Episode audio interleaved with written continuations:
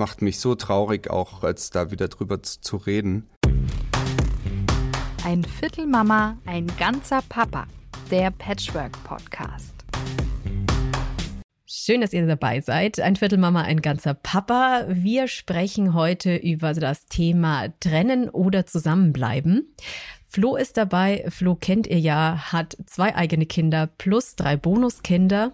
Genau. Und Marion hat zwei Bonuskinder. Und wir haben heute einen Gast wieder, Dr. Annette Oschmann. Sie ist Mediatorin und Trennungscoach und war auch schon mal bei uns im Podcast. Und ich freue mich sehr, dass du wieder da bist. Ja, ich freue mich auch sehr. Jetzt ist ja das Thema Trennen oder Zusammenbleiben. Diese Frage habe ich mir natürlich auch schon mal gestellt äh, in meiner vorherigen Beziehung. Das ist auch nicht meine erste Beziehung. Die Frage gehen oder bleiben ist eine der häufigsten im Trennungscoaching. Damit kommen ganz viele Menschen. Und zwar Partnerschaften, die ein Jahr gedauert haben, bis hin zu 36 Jahren. Es gibt Partnerschaften mit Kindern, ohne Kinder. Ehe, nicht Ehe. Ähm, Immobilien erworben, keine Immobilien. Es gibt das in allen Konstellationen, heterosexuell, homosexuell. Alles immer wieder mit der Frage, so, die Menschen kommen ins Trennungscoaching, wenn sie sich meistens schon eine Zeit lang mit der Frage beschäftigt haben. Das kann was mit einer Außenbeziehung zu tun haben. Äh, kann sein, dass äh, die oder derjenige schon jemand anderen kennengelernt hat. Das ist aber in den seltensten Fällen der Auslöser für die Trennung, sondern das ist Symptom. So. Es gibt auch keine Checkliste die man so abhaken kann, ach ja, das ist erfüllt, das erfüllt, also gehen oder bleiben. Jetzt habe ich ein Ende, jetzt habe ich ein Ergebnis. Aber was immer eine große Rolle spielt, ähm, das sind vier Themen beim Gehen oder Bleiben, jetzt aus dem Trennungscoaching heraus. Das eine ist Identität. Fühle ich mich gesehen noch von meinem Partner? Das nächste Thema ist, ähm, ja, Bindung. Kann ich mich auf meinen Partner, meine Partnerin verlassen? Und dann kommen die zwei Sonderthemen Verantwortungsgefühl und Schuldgefühle. Und dann gibt es diese ganzen Themen, die halten. Es sind ja nicht nur Kinder, die halten. Das ist ein ganz großer Aspekt. Ich habe eine Vorstellung von Familie und die möchte ich leben und da löse ich mich nicht so schnell draus. Es gibt aber auch die Fälle, keine Kinder, aber zusammen was aufgebaut, ein Unternehmen oder Immobilien erworben. Es gibt den Fall, es ist in der Ehe sehr bequem, Fünf-Sterne-Urlaube, schöne Autos, gute Taschen, alles Mögliche, das sind so materielle Erwägungen. Religion kann natürlich mit reinspielen. Dann diese langjährige Partnerschaft mit einem erhöhten Verantwortungsbewusstsein, einem erhöhten Schuldgefühlen und auch wieder das Thema immer wieder toxische Beziehung. Da spielen ganz andere Gründe eine Rolle und zwar geht es da konkret um Manipulation und so eine Art Abhängigkeit, die oft mit Liebe verwechselt wird. Ähm, da stellt sich auch immer wieder die Frage, gehen oder bleiben und ist eben nicht so eindeutig zu lösen. Mhm. Meine Beziehung hat ja zwölf Jahre gehalten. Bei mir war es auf jeden Fall sehr wichtig am Ende, dass ich da nochmal mich ganz nochmal drauf eingelassen habe und wirklich versucht habe, da nochmal richtig Ja dazu zu sagen eigentlich. Und erst als ich dann gemerkt habe, dass es dass es dann nicht mehr funktioniert, habe ich geschafft, diesen Schritt zu gehen und ich wusste lange nicht, ob es der richtige Schritt ist. Ich hatte große Sorgen davor, dass es meine Kinder sehr verletzt. Ich habe, auch wenn ich diese Beziehung nicht mehr wollte, natürlich trotzdem eigentlich ein sehr freundschaftliches Verhältnis zu meiner damaligen Partnerin gehabt und äh, wollte sie nicht so verletzen. Und das war alles sehr schwierig. Aber ich habe dann gemerkt oder hatte dann irgendwann doch das Gefühl, dass ich eigentlich vor allem noch äh, in dieser Beziehung bin wegen den Kindern, weil ich einfach das Gefühl und das Bedürfnis hatte, ihnen eine intakte Familie zu bieten. Ich habe aber gespürt, dass das natürlich als alleiniger Grund für eine Beziehung zu wenig ist und dass auch natürlich meine Partnerin das eigentlich nicht will. Sie will ja nicht dass ich nur mit ihr zusammen bin wegen den Kindern. Ist, ist natürlich eine extrem schwierige Situation gewesen.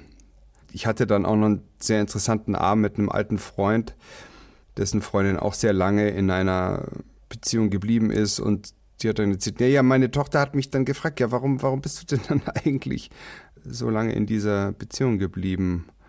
Und dann wäre die Antwort gewesen, naja, wegen euch. Und das ist, ist natürlich eine gewisse Absurdität steckt dann natürlich drin. Als mir das klar geworden ist, dann ging es auch relativ schnell, was dann, glaube ich, für die Kinder ganz gut war. Aber es war eine schlimme Zeit. Also es macht mich so traurig, auch als da wieder drüber zu, zu reden. Einfach, äh, Jetzt bin ich ja in, in einer glücklichen Beziehung und meinen Kindern geht's geht's auch ganz gut. Im Nachhinein ist es eigentlich schön, aber damals war das einfach schrecklich.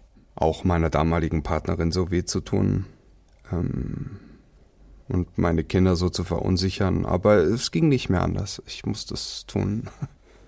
Es ist absolut menschlich, das ist das eine. Und es zeigt nur, was für ein großes Verantwortungsgefühl du hast. Ähm, du bist nicht derjenige, der gesagt hat, so Familie, alles gut und schön, ich gehe jetzt trotzdem, sondern du hast da echt drüber nachgedacht, der Sache eine Chance gegeben und das ähm, zeigt ja, wie verantwortungsvoll du bist und wie verantwortlich du dich gegenüber deinen Kindern verhältst. Das ist eine entsetzliche Phase. Die kenne ich aber auch ähm, aus dem Coaching. Vielleicht darf ich da noch mal was zu sagen. Der eine Punkt ist, Menschen bleiben natürlich ähm, und wollen das Familienbild leben. Was ist das für ein Familienbild? Das ist eine Idylle. In dem Moment, wo einer aber über Trennung schon mal nachdenkt, ist die Idylle gar nicht mehr da. Idylle heißt ja zugeneigtes, freundliches, offenes Miteinander. Alle freuen sich auf den gemeinsamen Urlaub, alle freuen sich auf Unternehmungen, sitzen gerne am Tisch und essen miteinander. So, und wenn einer sich so latent mit Trennungsgedanken beschäftigt oder auch gehen will, ähm, dann ist diese Idylle nicht mehr da. Und Kinder sind Seismographen für die Partnerschaft ihrer Eltern. Die kriegen das viel schneller mit ähm, als manchmal die Eltern. So, das ist der eine Punkt. Und der andere ist, dann ist es auch so ein bisschen fake, den ähm, Familienidyll vorzuleben, ähm, was vielleicht gar nicht mehr existiert. Das, das ist so eins, das ist das harte Urteil. Das andere ist, und das mache ich sehr oft im Coaching, ähm, wenn ich Eltern coache, da frage ich, was würden Sie Ihrem Kind in 20, 30 Jahren in Ihrer Situation raten? Was sollte das tun, wenn Sie echten Rat geben? Und dann kommt die Antwort immer wie aus der Pistole geschossen. Ähm, die Eltern wissen für ihre Kinder immer, was sie machen würden, aber für sich selbst tun sie sich sehr, sehr schwer. Ist, ist völlig normal, ne? aber das ist ein ganz gutes Indiz. Ähm, und dann ist der nächste Schritt zu sagen, wie soll dein Kind denn lernen, ähm, Entscheidungen für sich selbst zu treffen, wenn du es ihm nicht vorlebst?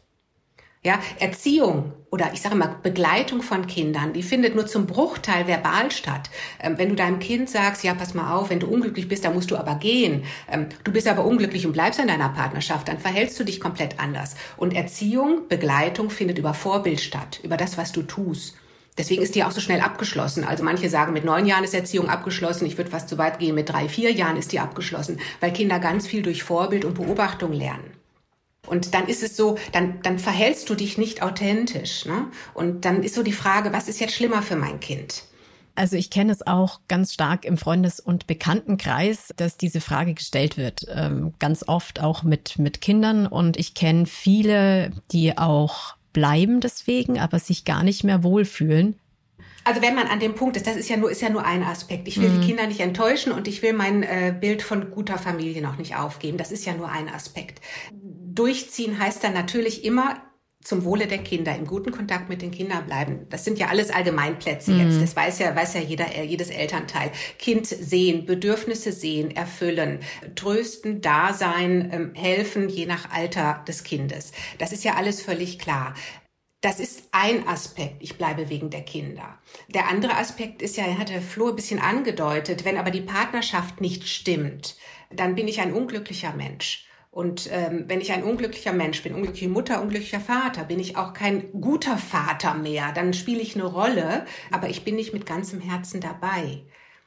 Und deswegen ist, kommen wir wieder zu dieser der Frage zurück. Die Kinder spielen eine wahnsinnig große Rolle. Übrigens ja auch in wirtschaftlicher Hinsicht. Ne? Es gibt viele Mütter, immer noch viele Mütter, die also Teilzeit arbeiten oder gar nicht und die im ähm, Falle einer Trennung dann mit Kindern und was mache ich jetzt jobmäßig und so weiter da stehen. Das spielt ja auch noch eine ganz große Rolle beim Thema Familie. Aber wir sind wieder bei der Frage Identität und äh, sich verlassen können, also Bindung. Was gibt mir die Partnerschaft noch? Identität ist der eine Punkt, fühle ich mich gesehen von meinem Partner. Partner. Es gibt im Coaching hatte ich schon Fälle, da wusste der Mann nicht, dass die Frau von einem halben Jahr die Stelle gewechselt hat. Solche Sachen. Ne? Sie, sieht der Partner mich überhaupt noch in meiner Identität? So, wenn jemand sagt, ja, dann bin ich hier, super. Für, kann ich mich verlassen in alltäglichen Fragen in, in, und in existenziellen Fragen? Super, dann habe ich eine gute Partnerschaft erstmal ganz allgemein. Wenn ich jetzt sage, okay, ich fühle mich gesehen, aber ich kann mich nicht verlassen, dann hinkt die Partnerschaft, dann habe ich ein Thema. Der häufigere Fall ist aber der andere. Ich kann mich auf meinen Partner verlassen. Ich weiß, der macht alltägliche Dinge, sei es jetzt Einkaufen, Getränke, Müll, was auch immer, aber auch existenziell, wenn ich krank werde, wäre der an meiner Seite. Aber ich fühle mich nicht mehr gesehen. Und wenn wir diese Schieflage haben, das ist im Grunde die häufigste, dann haben wir ein echtes Thema in der Partnerschaft. Bleibe ich dann noch? Für Menschen mit einem hohen Sicherheitsbedürfnis ist das gut. Sie können sich verlassen, aber sie fühlen sich überhaupt nicht mehr gesehen. Und dann ist so die Frage, will ich so weiterleben? Krasse ist ja auch der Schritt und die Unsicherheit, was danach kommt. Ne? Für mich war die Trennung damals auch nicht einfach und man weiß nicht, wohin geht dieser Weg, wie entwickelt sich das alles und mache ich nicht vielleicht einen Fehler? Ich glaube, das sind auch ganz viele Fragen, die ich mir natürlich auch gestellt habe. Ich fand eben die Frage, was danach kommt, da hatte ich eigentlich nur Sorge, also jetzt bei mir, wegen den Kindern. Also wenn man es mal weiß, ist dann durchzuziehen, wie du gesagt hast, das ist das eine. Aber das eben zu wissen, mit Bestimmtheit, ist das jetzt die richtige Entscheidung oder nicht, das ist, glaube ich, das Schwierigste. Und das liegt sicherlich zum einen daran, dass äh, es ja immer Möglichkeiten gibt, an der Beziehung zu arbeiten. Also vielleicht kann man tatsächlich Dinge noch verändern. Das weiß er ja nicht kann man es nicht, nicht doch vielleicht noch mal zu einem hm, Coaching gehen oder zu, einem, zu einer Paartherapie und zum anderen, ja, wie schlimm ist es denn? Die einen Sachen sind sehr gut und die anderen Sachen sind aber nicht gut. Das ist ja das Schwierigste, das dann abzuwägen. Und ich glaube, dass es dann ganz normal ist. Also in meinem Fall zum Beispiel, ich war jetzt nur wegen den Kindern mit meiner Partnerin zusammen. Das ist vielleicht ein bisschen zu kurz gegriffen. Ich würde sagen, das ist ganz normal, dass wenn, wenn Kinder im Spiel sind, ob das jetzt nun leibliche Kinder sind oder auch Bonuskinder, man überlegt sich es halt einfach viel, viel, viel genauer und zögert da viel länger und versucht die extra Meile sozusagen zu gehen, um die alte Partnerschaft doch zu retten. Und ich glaube, das ist auch richtig so, dass man da nicht so leichtfertig ja. ist. Absolut. Und ähm, lass uns das mal konkret benennen. Das sind lange Phasen. Das, wir reden jetzt hier nicht von ein paar Wochen oder Monaten, sondern das kann sich über Jahre, drei, vier, fünf Jahre hinziehen. Ähm, es kann auch sein, dass in der Zeit schon eine Außenbeziehung besteht. Irgendwann macht die mal Druck. Das kommt auch vor. Ja, so entscheide dich jetzt endlich mal. Ähm, aber diese Phase kann sehr, sehr quälend sein, völlig richtig und lang richtig lang. Ähm, ich kann jetzt nur vom Trennungscoaching, wenn die Menschen zu mir kommen, genau mit dieser Frage, haben die ganz oft schon ein paar Beratungen gemacht, Paartherapie, äh, dann ist irgendwas abgebrochen worden oder war nicht richtig. Manchmal haben die auch schon eine Mediation versucht oder wie auch immer. Also da ist schon was gelaufen. Dann gibt es noch so, ja, der eine entwickelt sich in die eine oder andere Richtung. Einer wird zum Beispiel zum Messi. Ähm, der nächste entwickelt eine leichte Depression. Das können alles so Anstöße sein. Ähm, nochmal, wir sind in einer Partnerschaft, egal ob jetzt gläubig oder nicht. Wir sind schon darauf angelegt, in guten wie in schlechten Zeiten mit unserem Partner, Partnerin zusammen zu bleiben. Das sind jetzt alles keine äh, Auslöser, um sofort zu gehen. Aber es kann sein, dass sich so ein paar Dinge über die Zeit aufhäufen. Und dann möchte ich gerne noch mal einen Punkt aufgreifen, und zwar das ist der mit der Entscheidung. Das ist nämlich ein ganz, ganz großes Thema. Wir wollen alle gute Entscheidungen treffen und keine schlechten Entscheidungen. Genau mit solchen Fragestellungen kommen dann auch wieder Coaching-Interessenten und die ganz klar sagen, ich möchte es nicht bereuen. Schauen wir mal einmal auf dieses Entscheidungsfinden. Gute Entscheidung, schlechte Entscheidung, ich möchte es nicht bereuen. Ähm, es gibt Menschen, die gucken irgendwann auf ihr Leben zurück und bereuen ganz viel. Es gibt Menschen, die sind total zufrieden und sagen, okay, nee, da habe ich mich richtig, da habe ich gut. Was unterscheidet die? Meiner Ansicht nach sind die Menschen, die wenig bereuen, in gutem Kontakt mit sich selbst. Und das ist auch der Ansatz. Und deswegen sage ich immer, jede Entscheidung ist richtig wenn sie im Zusammenhang zwischen Kopf und Bauch getroffen wurde. Und das ist so ein Thema, was ähm, viele betrifft und worin wir immer wieder alle reinrutschen. Alles dreht sich nur im Kopf ab. Wir haben Kopfkino äh, schmeißt an, das Gehirn sucht Lösungen und wir versuchen das zu durchdenken. Ja, Flo, du willst was sagen? Ja, ich äh, kann mich total gut dran erinnern, dass das ein Indikator für mich war. Oder was mir mal aufgefallen ist. Ich habe äh, aus irgendeinem Grund an irgendeine Zeit während meines Studiums zurückgedacht, habe ich in einer anderen Stadt gewohnt. Und ich glaube, wenn man woanders hinzieht und wenig Leute kennt, ist man eh noch vielleicht noch ein bisschen mehr auf sich selbst zurückgeworfen. Und da habe ich mich super nah an mir dran gefühlt irgendwie, ganz eng während ich dann in dieser alten Partnerschaft war, habe ich an diese Zeit zurückgedacht und dachte mir, wow, du warst dir selbst so nah und jetzt bist du dir selbst so weit weg von dir selber. Ähm, und ich konnte mir nicht vorstellen, mal, mal mir selbst wieder so nah zu sein und dachte mir, wow, das wäre schön. Das heißt, es ist dir durch die Trennung dann gelungen? Ja, ja, das, das wusste ich nicht, dass mir das durch die Trennung gelingt. Mir ist einfach nur aufgefallen, dass ich halt in diesem Leben, in dieser Beziehung, in dieser Familie mich äh, einfach das Gefühl hatte, ich bin super weit weg von mir und habe mir einfach nur habe einfach nur diesen Wunsch gespürt, Mensch, ich wäre mir gerne wieder so nah, wie ich es damals war und ich hatte aber gar keine Ahnung, wie ich dahin komme. Also da war jetzt nicht der Gedanke, ah, okay, äh, da muss ich mich jetzt also trennen und dann fühle ich mich mir selbst wieder nah, sondern es war einfach nur ein Ausdruck äh, dessen, dass ich eben, dass es mir nicht gut ging. Idealerweise kommst du dir selbst wieder nah, bevor du die Entscheidung triffst. Denn wenn du dir wieder mit dir selbst im Reinen bist, ähm, dann fällt dir dir viel leichter. Und was du beschreibst, Flo, ist absolut typisch für praktisch alle Menschen, die Kinder in die Welt setzen. Irgendwann geht's los, so mit Ende 20, Anfang 30. Dann hast du wilde Phasen im Job, in Familie, kleine Kinder, vielleicht noch mehrere Kinder. Du bist eigentlich dauernd dran. Oder so, es ist immer irgendetwas. Und du kommst nicht mehr zu dir.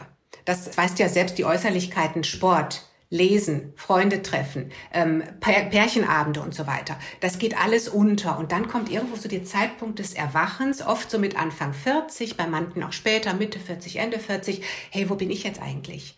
Was war, was war hier noch? Und da, da geht's dann los. Und das, das Gemeine ist auch oft, dass Eltern als Team super gut funktionieren. Auch wenn sie als Paar hm, schon nicht mehr, sagen wir mal, romantisch zusammen sind. Menschen, die sich mit dieser Frage herumtragen, gehen oder bleiben, sagen mir auch ganz oft, ähm, meine Partnerin, mein Partner ist eigentlich gar nicht übel. Ähm, die sagen sogar, oh, ich bewundere was an ihr oder an ihm. Ich finde das und das gut und äh, das ist jetzt kein schlechter Mensch. Aber irgendwie fühle ich mich nicht mehr angezogen. Ja, ähm, aber dass, dass der Aspekt, dass der andere eigentlich kein übler Mensch ist und dass man mit dem vielleicht sogar auch noch gut reden kann, ähm, der ist ähm, ganz gewichtiger Faktor bei dieser Entscheidung, gehen oder bleiben.